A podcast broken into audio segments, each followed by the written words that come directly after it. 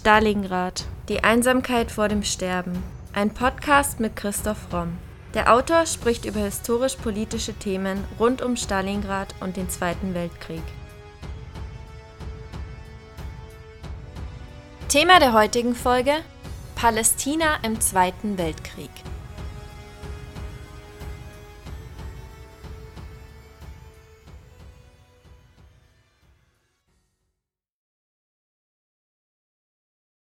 Die Konflikte zwischen Israel und Palästina flammen seit Jahren immer wieder auf. Die Kämpfe, die im Moment laufen, gehören mit Sicherheit zu den schlimmsten seit der Teilung Palästinas. In der heutigen Podcast-Folge werden wir versuchen, die Rolle von Nazi-Deutschland in diesem Konflikt aufzuzeigen. Dazu müssen wir zunächst mit der Situation nach dem Ersten Weltkrieg beginnen. Das Osmanische Reich ist gefallen 1922 überträgt der Völkerbund das Mandat für Palästina an Großbritannien. Die Briten sollen hier die Balfour-Deklaration verwirklichen, in der sie 1917 die Gründung einer nationalen Heimstätte für das jüdische Volk versprochen hatten. Mit diesem Versprechen hatten sich die Briten im Krieg die Unterstützung der jüdischen Bevölkerung gesichert. Jedoch ist das nicht das einzige Versprechen, welches die Briten bezüglich Palästinas machten. Denn um das Osmanische Reich stürzen zu können, hatten sie die Hilfe der Araber benötigt, denen sie im Gegenzug nationale Unabhängigkeit zusagen. England ist sich erst nicht sicher, wie es mit diesen widersprüchlichen Versprechen umgehen soll. Die Balfour-Erklärung war insbesondere für die politische Bewegung der Zionisten wichtig. Das waren Juden, die in Palästina ihre historische Heimat sahen und in erster Linie dort einen eigenen jüdischen Staat bilden wollten. In mehreren Einwanderungswellen kommen durch ihre Bemühungen seit den 1880er Jahren bis zur Machtübernahme der Nationalsozialisten in Deutschland über 200.000 Juden nach Palästina. Sie organisieren sich in einer Gemeinschaft mit vorstaatlichen Strukturen, dem sogenannten Jeschuv. Bis 1933 kamen die meisten Einwanderer aus Osteuropa. Dass der Zionismus über Jahrzehnte hinweg sein Ziel unbeirrt verfolgt, hängt mit der Wahrnehmung der Juden in dieser Zeit zusammen. Der Antisemitismus ist weit verbreitet, auch über die Grenzen Europas hinaus. Die Lebensbedingungen für Juden sind schlecht, vor allem weil sie in bestimmte Berufe gedrängt werden und unter der Behandlung ihrer Mitmenschen leiden. Sie werden oft nicht als Teil der Landesbevölkerung gesehen, sondern als Fremde, unter solchen Bedingungen entsteht der Zionismus. Sie sind der Ansicht, dass sie sich wie im Alten Testament oder der Tora wieder zu einem Volk vereinigen sollten, welches sein eigenes Land besitzt. Die antisemitische Stimmung drängt sie gerade dazu, da sie als fremdes Volk ausgegrenzt werden, was sich die Zionisten nur noch zu eigen machen müssen. Und welcher Ort wäre besser für ihren Staat geeignet, als das nach ihrem Glauben zustehende versprochene Land. Dass der Zionismus eigentlich nur eine Reaktion auf den allgegenwärtigen Antisemitismus ist, ist bereits den Gründern bekannt. So schreibt Theodor Herzl, Schriftsteller und ein Gründervater des Zionismus, Zitat, Die Kraft, die wir brauchen, wird uns vom Antisemitismus geliefert. Anfangs ist Polen das Zentrum zionistischer Aktivität. Dort sind die Zionisten in zahlreichen Parteien, Vereinen und Jugendbewegungen organisiert. Mit den gemischt polnisch- und hebräischsprachigen Tarbut-Schulen verfügen sie sogar über ein eigenes Erziehungssystem. Vor 1933 ist der Zionismus noch eine Minderheitsbewegung, die überwiegend junge Leute anzieht, welche bereit sind, sich den Herausforderungen zu stellen, ein neues Leben mit vielen Entbehrungen in einem umkämpften Land fern der Heimat aufzubauen. Einer dieser jungen Leute ist Haya Lea Detinko, die im polnischen Rivne geboren wird. Sie erzählt von ihrem Besuch der Tarbut-Schule und ihrem Beitritt zur sozialistisch-zionistischen Jugendorganisation Hashomer Hasair. Mit ihrer Schwester und Freunden, die sie in der Jugendorganisation findet, sammeln sie gemeinsam Spenden für Palästina, nehmen an Pionierlagern teil und bereiten sich auf ihre Auswanderung vor. Den meisten Juden, die Europa verließen, waren die Aussichten für eine Ansiedlung in Palästina jedoch zu unsicher. Ihr Hauptziel war Nordamerika, wohin fast drei Millionen auswanderten.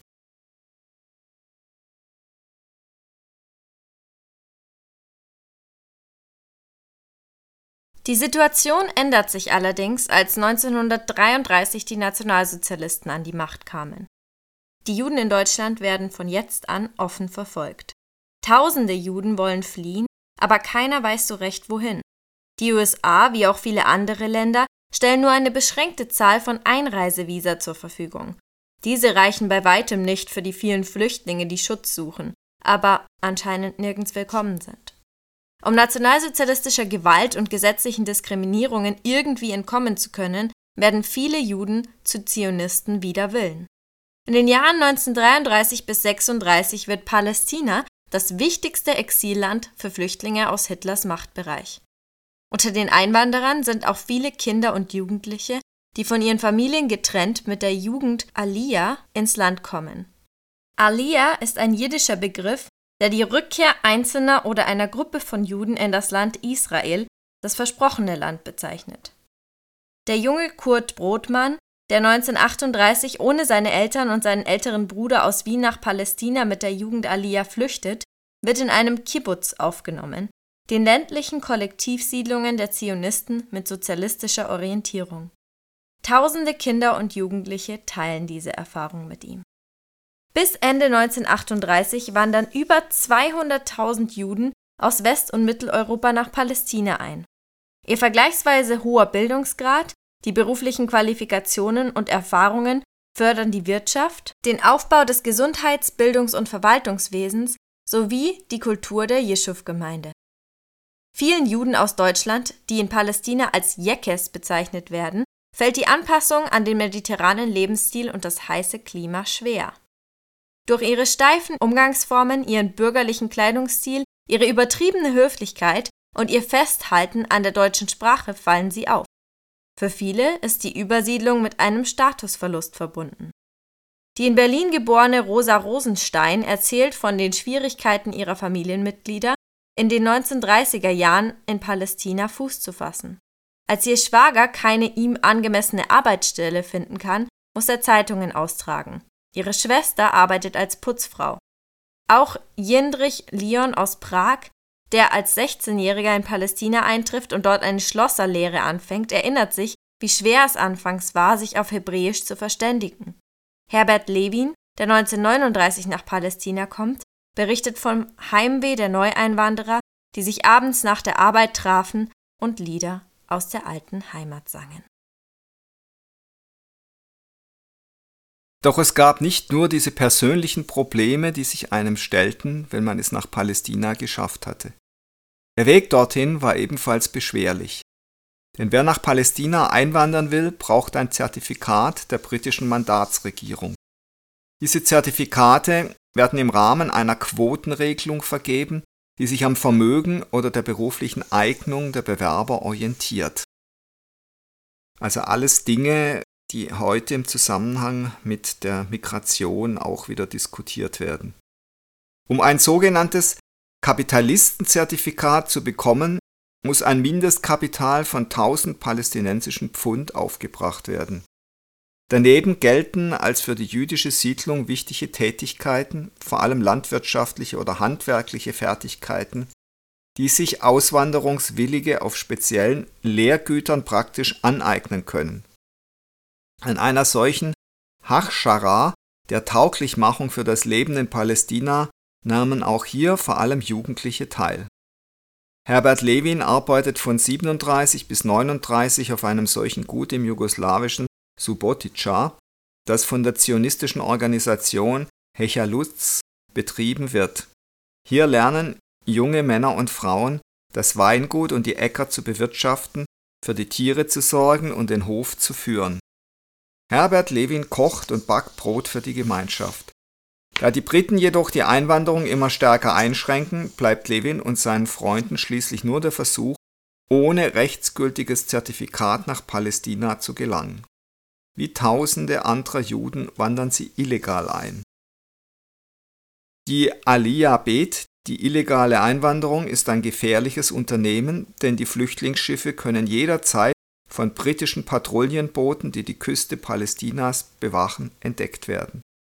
Oft scheitert der Versuch, heimlich an Land zu gelangen, und die Flüchtlinge werden zurückgeschickt oder interniert. Mit ihrer restriktiven Immigrationspolitik reagieren die Briten auf den wachsenden Unmut, mit dem die arabische Bevölkerung in Palästina der zunehmenden Zahl jüdischer Einwanderer begegnet. 1936 bricht ein bewaffneter Aufstand aus, der sich in einer Serie von Gewalttaten gegen Juden und die britische Mandatsmacht bis 1939 hinzieht. Hunderte Menschen sterben dabei. Also bereits damals kam es zu bewaffneten Konflikten. Eine britische Untersuchungskommission kommt 1937 zu dem Schluss, dass die Teilung des Landes in einen arabischen und einen jüdischen Staat der einzig mögliche Weg zum Frieden ist. Also bereits damals erkennt man, dass eigentlich die Zwei-Staaten-Lösung der einzig sinnvolle Weg ist. Die Aufteilung des Staats bietet eine Chance auf endgültigen Frieden, das tut kein anderer Plan. Bis zum Zweiten Weltkrieg verfolgt das nationalsozialistische Regime in Deutschland eine Politik der Nicht-Einmischung in den Palästina-Konflikt, zumindest offiziell. Jedoch zwangen sie die Juden auf der einen Seite zu einer Emigration, während sie auf der anderen Seite ab 1937 den arabischen Widerstand gegen die jüdischen Flüchtlinge unterstützten. Also bereits hier wieder eine doppelbödige, an sich sich widersprechende Politik, wo man es eben versucht, beiden Seiten, beziehungsweise eben der deutschen Seite recht zu machen und der arabischen, aber eben natürlich die Juden unbedingt loswerden will. Die Übersiedlung von Deutschland nach Palästina gestaltet sich in den Jahren nach der Machtergreifung bis zum Zweiten Weltkrieg schwierig. Ziel der Zionisten war es schließlich, einen kapitalistischen Staat aufzubauen. Als die Briten, unter deren Mandat Palästina zu dieser Zeit stehen, ein sogenanntes Kapitalistenzertifikat verlangen, also das Nachweisen von mindestens 1000 palästinensischen Pfund, lehnt sich die Jeschuv, die staatlich organisierten Juden in Palästina, nicht sonderlich dagegen auf, auch wenn diese Bedingungen verheerend für die jüdischen Arbeiter sein können. 1000 palästinensische Pfund entsprechen ungefähr 15.000 Reichsmark. Gleichzeitig sollten diese Bestimmungen die sichere Transferierung des jüdischen Vermögens leisten. Auf diese Weise können nur vermögende Juden auf dem offiziellen Weg emigrieren. Vorwürfe gegen die Jeschuv, hier aus kapitalistischen Interessen heraus den einfachen Arbeitern nicht zu helfen, gehen teilweise so weit, dass man ihnen eine Verbündung mit den Antisemiten vorhält. Eine Behauptung, die sich rational betrachtet nicht halten kann. Denn die ausgewanderten sogenannten Kapitalisten gaben sich alle Mühe, auch weniger vermögende Juden aus Deutschland eine Ausreise zu ermöglichen. So wandern von 33 bis 39 20.000 Juden mit einem Kapitalistenzertifikat nach Palästina aus. Weitere 30.000 Juden gelangen auf illegalem Weg dorthin.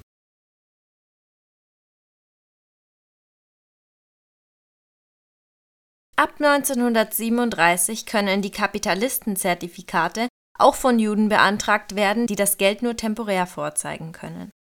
Zu dieser Zeit, als die Juden bereits öffentlich verfolgt werden, gibt es zudem keine andere offene Tür für sie. Denn weder Westeuropa noch Amerika sind gewillt, die flüchtenden Juden aufzunehmen. Auch wenn die Bestimmungen der Mandatsmacht England ebenfalls nur eine begrenzte Anzahl an Flüchtlingen vorsehen, ist das für viele Juden ein willkommener, vielleicht auch der einzige Lichtblick. Von den Nazis wurde nur die Emigration nach Palästina erleichtert. Und das nicht aus reinem Zufall. Mit dieser Wahl wollten die Nazis die Organisation der Zionisten für ihre eigenen Zwecke missbrauchen und den Blick der Verfolgten von Deutschland weglenken. Das die Juden angeblich so bereitwillig gehen ließ. Und sie wollten den Blick hinlenken zu einem neuen Gegner, der ihnen die Einreise nach Palästina erschwerte, nämlich England. Die Wirkung dieser Strategie sieht auch Hannah Arendt, eine amerikanische Publizistin. So schreibt sie über die jüdischen Emissäre aus Palästina, welche die illegalen Einwanderungen organisieren und 1938 in Wien mit Adolf Eichmann, einem SS-Obersturmbannführer, zusammenarbeiten. Sie waren von den Gemeinschaftssiedlungen in Palästina nach Europa geschickt worden. Für die Rettungsaktionen interessierten sie sich nicht. Das war nicht ihre Aufgabe. Vielmehr wollten sie brauchbares Material auswählen und im Rahmen dieses Unternehmens betrachteten sie, da ja das Ausrottungsprogramm noch nicht in Gang gekommen war, als ihren Hauptgegner nicht diejenigen, die den Juden das Leben in der alten Heimat in Deutschland und Österreich unerträglich machten, sondern jene anderen, die den Zugang zur neuen Heimat versperrten. Ihr Feind war ganz eindeutig nicht Deutschland, sondern England. Dass die Zionisten das Angebot der Nazis, bei der Auswanderung nach Palästina zu helfen, begrüßten und sie nicht nach Alternativen suchten bzw. Deutschland nicht als ihren Hauptgegner wahrnahmen, kam nicht bei allen Juden gut an. Man möchte, trotz der Boykottierung und Verfolgung im eigenen Land, nicht aus seiner Heimat entwurzelt werden, in der man sich teils über Generationen ein Leben aufgebaut hatte. So wird in der Denkschrift der Reichsvertretung der deutschen Juden vom Januar 1934 die Forderung nach Gleichberechtigung und Beendigung der Diskriminierung kundgetan. Denn, so wird es in der Denkschrift formuliert, schwerer noch als alle wirtschaftliche Not lastet auf uns die seelische Bedrückung. Unter solchen Umständen wird zwar eingeräumt, dass ein Auswandern erzwungen wird und dafür die Hilfe und Regelung der Unterdrücker benötigt wird, jedoch bleibt hier ganz klar Deutschland als Feind im Blickfeld. Es gibt also zwei besonders große Hindernisse für Juden, die auswandern wollen. Das erste Problem ist, dass es keine Länder gibt, die die Juden aufnehmen will, dieses Problem löst England, das den Juden gegenüber einen eigenen Staat versprochen hatte und unter dessen Mandat Palästina das Ziel der Zionisten steht. Das zweite Problem sind die Beschränkungen der Besitzmitnahme. Und in diesem Punkt wenden sich Vertreter der zionistischen Vereinigung im Frühjahr 33 an das Reichswirtschaftsministerium. Es werden Verhandlungen geführt, die im August 33 mit dem Havara-Transferabkommen enden. Ab da können auswanderungswillige Juden ihr Vermögen bei einer der Transferbanken in Deutschland einzahlen, in Palästina bekommen sie dann einen Teil ihres Vermögens wieder ausgezahlt. Wie das genau ablief, erklärt Alexander Schölch, ein deutscher Orientalist, folgendermaßen. Der Transfer erfolgte in der Form, dass das liquide Vermögen der Auswanderer bei einer Treuhandstelle in Deutschland gutgeschrieben wurde. Von ihr waren die für ein sogenanntes Kapitalistenzertifikat notwendigen Devisen zu erhalten. Darüber hinausgehende Beträge wurden in Form von Waren transferiert, das heißt mit diesen Geldern wurde der Import deutscher Waren nach Palästina finanziert. Auf der palästinensischen Seite wurde der Transfer durch eine Schwesterfirma der deutschen Treuhandstelle abgewickelt es muss aber betont werden, dass der individuelle sogenannte Palästina-Transferent bei diesem Verfahren einen beträchtlichen Teil seines Vermögens verlor und natürlich umgekehrt der deutsche Staat davon sehr profitiert hat. Andere Formen des Kapitaltransfers ins Ausland wurden von den deutschen Behörden massiv besteuert, was den Havara-Transfer zu der lukrativsten Möglichkeit machte, wenn man seinen Besitz mitnehmen wollte. Und das war ein exklusives Angebot für Juden, die nach Palästina auswandern wollten. Aber warum unterstützten die Nazis nur die Emigration nach Palästina? Das hängt zwar auch damit zusammen, dass sie sich die Zionisten zunutze machen wollen, das ist aber nicht der einzige Grund. Denn die Nazis befürchten, dass emigrierte Juden in anderen Ländern eine Anti-Nazi-Einstellung schüren könnten. Entsprechend wird nach einem Land für die Emigration gesucht, bei dem das Deutsche Reich keine wirtschaftlichen Einschränkungen und politische Gegenangriffe befürchten muss. Das war Palästina. Bei der ersten Phase des Havara-Abkommens spielt die wirtschaftliche Überlegenheit eine große Rolle. Denn durch das Transferieren der deutschen Ware mit den jüdischen Geldern wird die deutsche Wirtschaft gestärkt. Die arabischen Palästinenser sehen Deutschland noch als einen Freund und Verbündeten an, Schließlich können sie durch das Abkommen sehr günstig gute Waren importieren. Doch die andauernde jüdische Einwanderungsbewegung lässt dieses Verhältnis nicht unbeschädigt. In einer lokalen arabischen Zeitung erscheint ein Artikel, der die deutsch-arabische Freundschaft in Zweifel zieht was von einem deutschen Vertreter direkt nach Deutschland weitergeleitet wird. Für die deutsche Regierung um Hitler spielt das jedoch nur eine untergeordnete Rolle. Auf die arabischen Palästinenser und die arabische Regierung wird nur wenig Rücksicht genommen.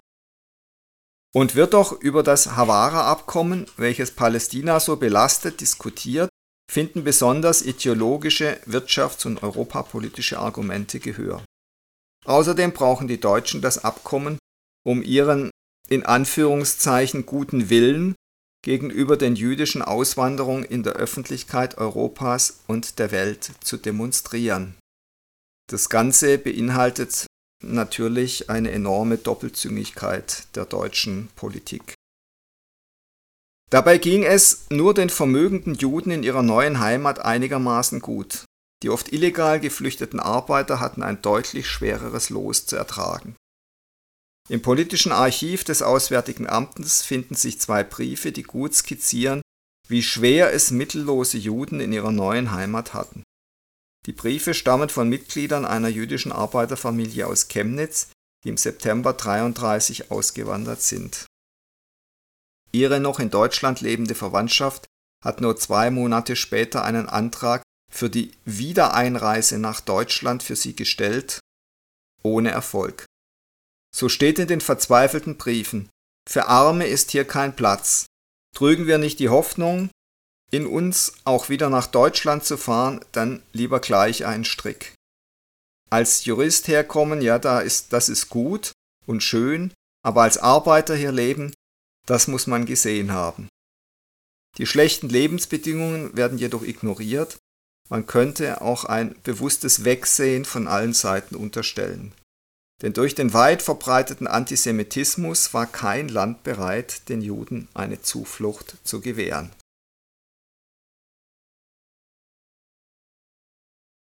Bereits vor 1936 gibt es arabische Annäherungsversuche an Nazi-Deutschland, die jedoch von den Nazis kühl zurückgewiesen werden. Erst mit der ersten Krise in Palästina wird Deutschland direkter mit der palästinensischen Nationalbewegung konfrontiert. Palästina will die Gründung eines jüdischen Staates unbedingt verhindern, was auch ein Ziel Deutschlands ist. Denn Deutschland sieht mit der Gründung eines jüdischen Staates die Bedrohung eines Weltjudentums und dass die Juden an internationalem Einfluss gewinnen, welchen sie gegen Deutschland einsetzen könnten. Im Juli 1937 sucht der Mufti von Jerusalem, die höchste religiöse wie auch politische Autorität der Palästinenser, Amin al-Husseini, den deutschen Generalkonsul auf. Er beteuert seine Sympathien gegenüber Nazi-Deutschland und bittet um die Hilfe im Kampf gegen die Juden. Al-Husseini sendet dafür sogar einen Vertreter nach Berlin. Dessen Empfang wird jedoch vom Auswärtigen Amt abgelehnt. Aus palästinensischer Sicht schob Deutschland sein sogenanntes Judenproblem nach Palästina, ohne dort dann aber helfen zu wollen, wenn man gegen die Juden vorgehen wollte. Für Palästina gab es trotz dieser Ansicht als möglichen Verbündeten nur Deutschland. Denn Deutschland war die einzige Großmacht, die anti-jüdisch und anti-englisch vorging und keine imperialen Ambitionen im östlichen Mittelmeerraum zeigte, wie etwa die Italiener. Und dass Palästina etwas sowohl gegen die Juden als auch gegen die Engländer hat, scheint offensichtlich. Jedoch betont Palästina den Kampf gegen die Juden besonders. Gegen die Engländer wollen sie nicht unbedingt in den Krieg ziehen. Dafür behaupten sie, dass unter den Juden der Kommunismus weit verbreitet sei ein weiterer gemeinsamer Feind der Deutschen und Palästinenser. In einem deutschen Lagebericht aus Palästina vom 1.3.1936 heißt es, dass die arabischen Palästinenser aufs tiefste beeindruckt seien durch faschistische und vor allem nationalsozialistische Lehren und Anschauungen. Der Nationalsozialismus mit seinen judenfeindlichen Ansichten hat bei den Arabern Palästinas die sich in einem verzweifelten und fast aussichtslosen Abwehrkampf gegen den Zionismus befinden, verwandte Seiten aufklingen lassen. Man sieht also, wie sowohl die Palästinenser als auch die Juden durch die doppelzüngige Politik sowohl der Engländer als auch der Deutschen in eine immer schwierigere und ausweglose Lage geraten. Von Oktober 39 bis April 40 verhängten die Briten eine Einwanderungssperre nach Palästina. Und das, obwohl gerade der Zweite Weltkrieg begann und eine sichere Zuflucht für Juden wichtiger war denn je. Während des Zweiten Weltkriegs kommen trotzdem ungefähr 80.000 Juden nach Palästina, davon der überwiegende Teil auf illegalem Weg. Unter den vielen Ländern, in denen europäische Juden vor der nationalsozialistischen Verfolgung und inzwischen auch Vernichtung Zuflucht fanden, nimmt Palästina dabei einen besonderen Stellenwert ein. Flüchtlinge, die nach Palästina emigrierten, hofften nämlich darauf, in Zukunft Bürger eines jüdischen Nationalstaats zu sein, während sie in allen anderen Exilländern auch weiterhin zu einer gesellschaftlichen Minderheit gehören würden. Interessanterweise erlaubt die Sowjetunion Juden nur sehr beschränkt die Ausreise. Zeitweise werden Zionisten wie Haya Lega Detinko auch wegen ihrer angeblich antisowjetischen Einstellung verfolgt. Wie ihre Freunde aus dem Hashomar Hasair wird sie 1941 verhaftet. Sie durchleidet lange Jahre Lagerhaft mit anschließender Verbannung nach Sibirien. Erst mit Ende des Kommunismus in Europa 89-90 werden die Ausreiseauflagen gelockert. Mit dem Ende des Krieges im Mai 1945 ist nicht gleichzeitig auch die jüdische Flüchtlingsfrage gelöst. Ganz im Gegenteil. Die Massenflucht jüdischer Holocaust-Überlebender aus Osteuropa, vor allem aus Polen und Rumänien, in die westlichen Besatzungszonen Deutschlands, Österreich und Italiens verschärft die Lage. In allen drei Ländern werden Auffalllager für diese sogenannten Displaced Persons abgekürzt DPS eingerichtet. Welches Land soll sie aufnehmen? Nur etwa 3000 jüdischen Displaced Persons werden zwischen 45 und 50 die Einreise nach Großbritannien erlaubt. Rund eine Viertelmillion warten in den DP-Lagern zum Teil jahrelang auf die Chance, sich in einer neuen Heimat ein neues Leben aufzubauen. So ging es auch den 4500 jüdischen Flüchtlingen, die am 11. Juli 1947 an Bord des Schiffes President Warfield gingen. Zur Bekanntheit kommen sollte es später als Exodus from Europe 1947, kurz Exodus 1947, benannt nach dem zweiten Buch Mose, in dem Moses das jüdische Volk aus der Sklaverei in Ägypten in das verheißene Land führt. Auch die Juden im 20. Jahrhundert suchten nach einem Weg in ein eigenes Land, in dem sie in Zukunft friedlich leben könnten. Der Zustrom jüdischer Einwanderer sorgt in Palästina für erheblichen Unmut in der arabischen Bevölkerung, weshalb die Briten zuerst alles unternehmen, diese illegale Einwanderung zu unterbinden. Von der südfranzösischen Hafenstadt Sète aus bricht das Schiff im Morgengrauen des 11. Juli 47 Richtung Palästina auf. An Bord 39 Mann Besatzung, rund 4515 jüdische Passagiere darunter auch hunderte Kinder. Kein Tag zu früh, denn die britische Regierung arbeitet mit Hochdruck daran, das Auslaufen des Schiffes zu verhindern.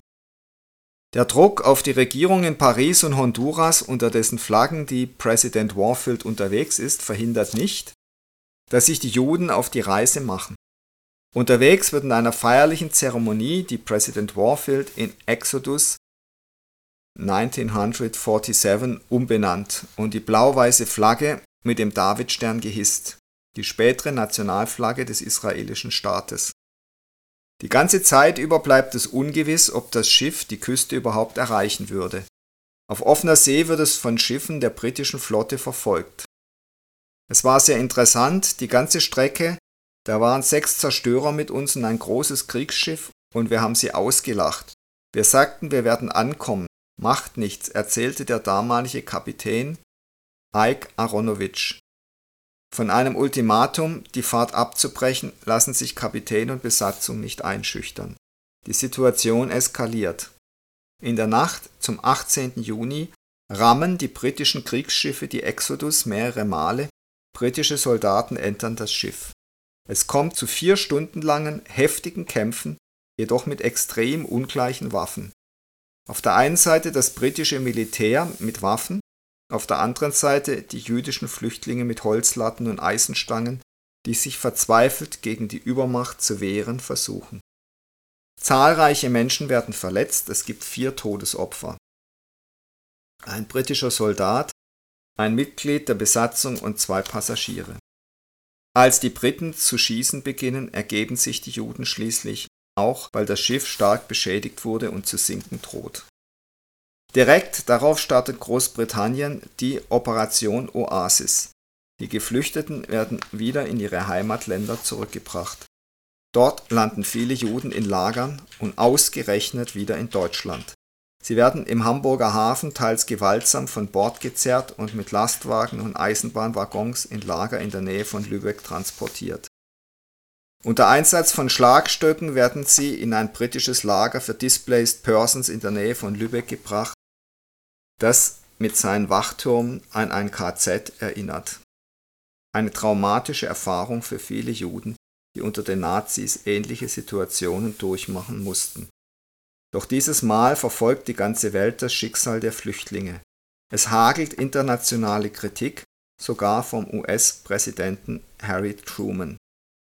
Gezwungen durch die internationale Aufmerksamkeit lassen die Briten die Juden nach einigen Wochen wieder frei.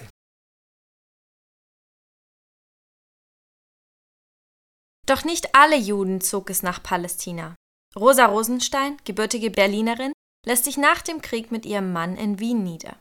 Sie redet über ihre Gründe, nicht nach Palästina zu gehen, wie es ihre Familie tat. Während sie selbst zwar gerne dorthin gegangen wäre, um mit ihrer Familie wieder vereint zu sein, entscheidet ihr Mann, dass er ohne das nötige Eigenkapital in Israel als Geschäftsmann keinen Erfolg haben würde. Denn von ihren Verwandten weiß das Ehepaar um die schwierige Lebenssituation in Israel, wenn man nicht genug Kapital mitbringen kann. Und der Wunsch, den einstigen Lebensstandard in Europa zurückzugewinnen und die Sehnsucht nach der alten Heimat und ihrer Muttersprache lässt nicht nur das Ehepaar auf eine Zukunft in Wien hoffen.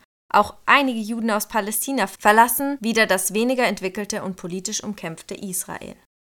Der mutige Einsatz der Exodus 1947 Passagiere trägt entscheidend dazu bei, dass die Vereinten Nationen noch im gleichen Jahr der Schiffsfahrt, dem Teilungsplan für Palästina der einen jüdischen Staat und einen arabischen Staat für die Palästinenser vorsieht, zuzustimmen.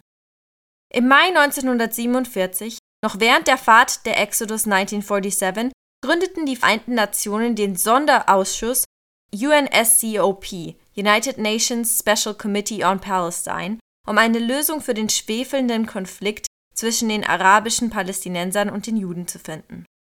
Während die Vertreter der jüdischen Bevölkerung mit den Mitgliedern des UN-Komitees zusammenarbeiteten, wird der Ausschuss von arabischer Seite boykottiert. Konkret hat das zur Folge, dass die im britischen Mandatsgebiet lebende arabische Bevölkerung nicht in den Entscheidungsprozess eingebunden wird. In ihrem am 1. September 1947 veröffentlichten Bericht empfehlen die Mitglieder des UNSCOP die Beendigung des britischen Mandats und die Teilung des bisherigen Mandatsgebiets. Die UN-Generalversammlung folgt der Empfehlung der Kommission und beschließt am 29. November 1947 die Teilung Palästinas in einen arabischen und einen jüdischen Staat zwischen Jordan und Mittelmeer. Jerusalem soll unter internationaler Verwaltung stehen. Der Teilungsplan orientiert sich grob an den bestehenden Siedlungsverhältnissen. Die mehrheitlich arabisch besiedelten Landesteile werden dem zu gründenden arabisch-palästinensischen Staat zugeschlagen. Auf dem Gebiet des künftigen israelischen Staates ist die jüdische Bevölkerung in der Mehrheit. Allerdings lebt hier auch ein großer arabischer Bevölkerungsanteil. Die gesellschaftlichen Mehrheitsverhältnisse bildet der Teilungsplan aus Sicht der arabisch-palästinensischen Bevölkerung jedoch nicht adäquat ab. Im britischen Mandatsgebiet leben 1947 rund 1,2 Millionen arabische Palästinenser und etwa 600.000 Juden. Zudem sind 1947 die arabischen Palästinenser im Besitz eines Großteils des Landes, darunter auch die Regionen der unfruchtbaren Negev-Wüste. Dennoch soll der arabische Staat gemäß Teilungsplan lediglich rund 43 Prozent der Gesamtfläche des britischen Mandatsgebiets umfassen während für den jüdischen Staat rund 56 Prozent der Fläche vorgesehen sind.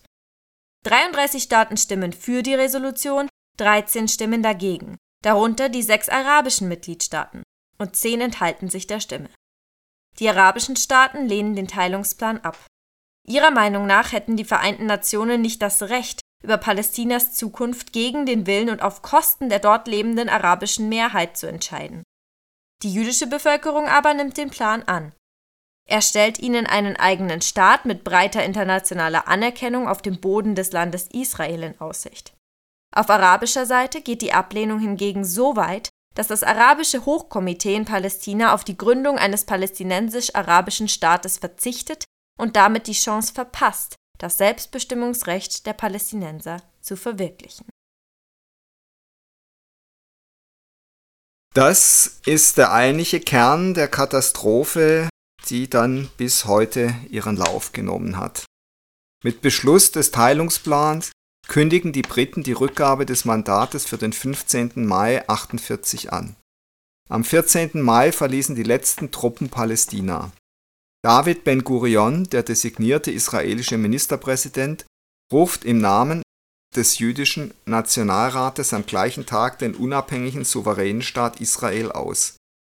Erst mit der Gründung des Staates Israel fielen die Schranken. Bis Ende des Jahres trafen mehr als 100.000 jüdische Neueinwanderer in Israel ein. Bis Dezember 51 stieg ihre Zahl auf nahezu 700.000. Unmittelbar nach der Unabhängigkeitserklärung erkennen die Weltmächte USA und Sowjetunion Israel diplomatisch an. Die arabische Antwort auf die Proklamation lässt nicht lange auf sich warten. Einen Tag nach der Proklamation des UN-Teilungsplans für Palästina beginnt der zionistisch-arabische Bürgerkrieg.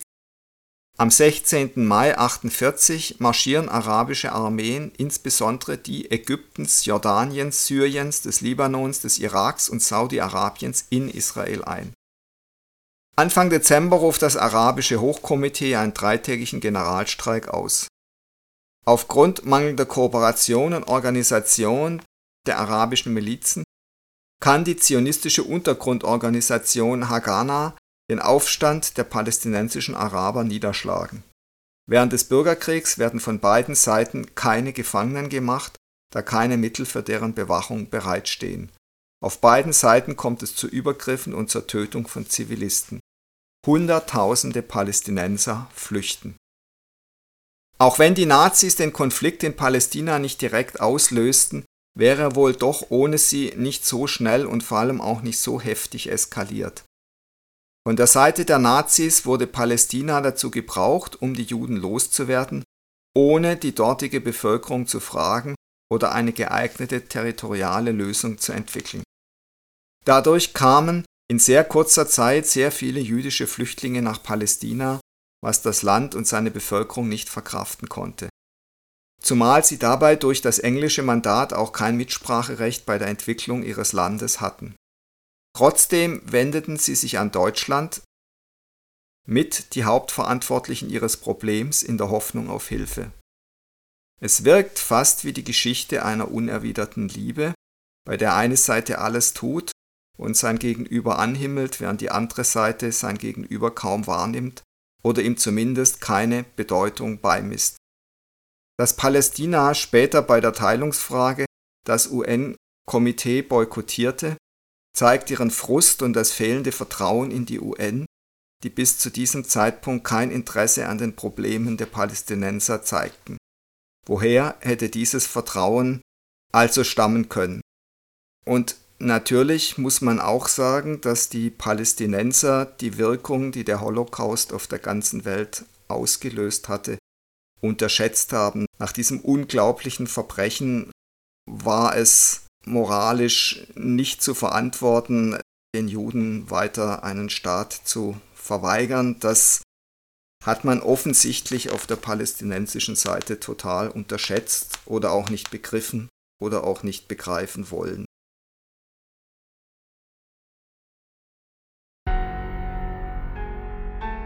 Das war Folge 189 unseres Podcasts Stalingrad, die Einsamkeit vor dem Sterben.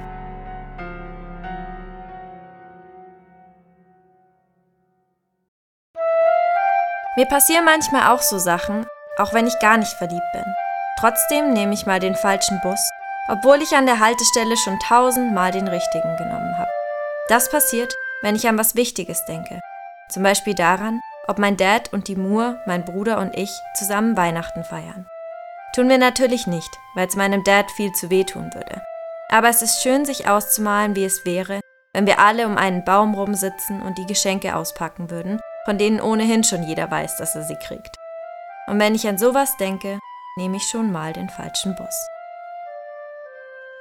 Für Nick, den Protagonisten unseres neuen Coming-of-Age-Romans, sind die Tage vor Weihnachten alles andere als eine Stadezeit. Zwischen Hannah, seiner ersten Liebe, und seiner Mur, die gerade ausgezogen ist und die Scheidung von seinem Vater eingereicht hat, hat unser angehender Abiturient so einige Probleme zu umdribbeln. Wenn ihr in der Vorweihnachtszeit ähnlich viel Stress habt, macht euch keine Sorgen mehr. Wir haben ein paar gute Tipps, wie ihr den Geschenkestress verringern und dabei ganz nebenbei noch euren Lieblingspodcast unterstützen könnt. Eine vom Autor signierte Version unseres neuen Romans Die Mur checkt's nicht könnt ihr jetzt zum Beispiel über das Portal Autorenwelt vorbestellen. Nähere Infos dazu findet ihr auf www.primeroverlag.de slash Mur. Ansonsten empfehlen wir euch auch ganz generell das Bücherangebot auf unserer Website. Falls ihr noch ein tolles Last-Minute-Weihnachtsgeschenk für eure Kinder, Neffen, Nichten oder andere junggebliebene Verwandte sucht, könnte euch unser rabenstarkes Märchenbuch oder Hörbuch aus der Patsche helfen. Die Abenteuer von Gottfried, Enno und Kira bringen die alten Fabeln der Gebrüder Grimm ins 21. Jahrhundert und lesen sich unter dem Weihnachtsbaum bestimmt doppelt gut. Und auch für große Erwachsene findet ihr in unserem Belletristikangebot bestimmt einige gute Geschenkideen. Vom Historienroman über Satire bis hin zum Wirtschaftsthriller ist alles dabei. Ganz unabhängig davon wünschen wir euch allen aber eine schöne, möglichst stressfreie Vorweihnachtszeit und freuen uns, dass ihr so treu und interessiert unseren Stalingrad Podcast hört. Wir hoffen, ihr bleibt uns noch über viele weitere Folgen erhalten.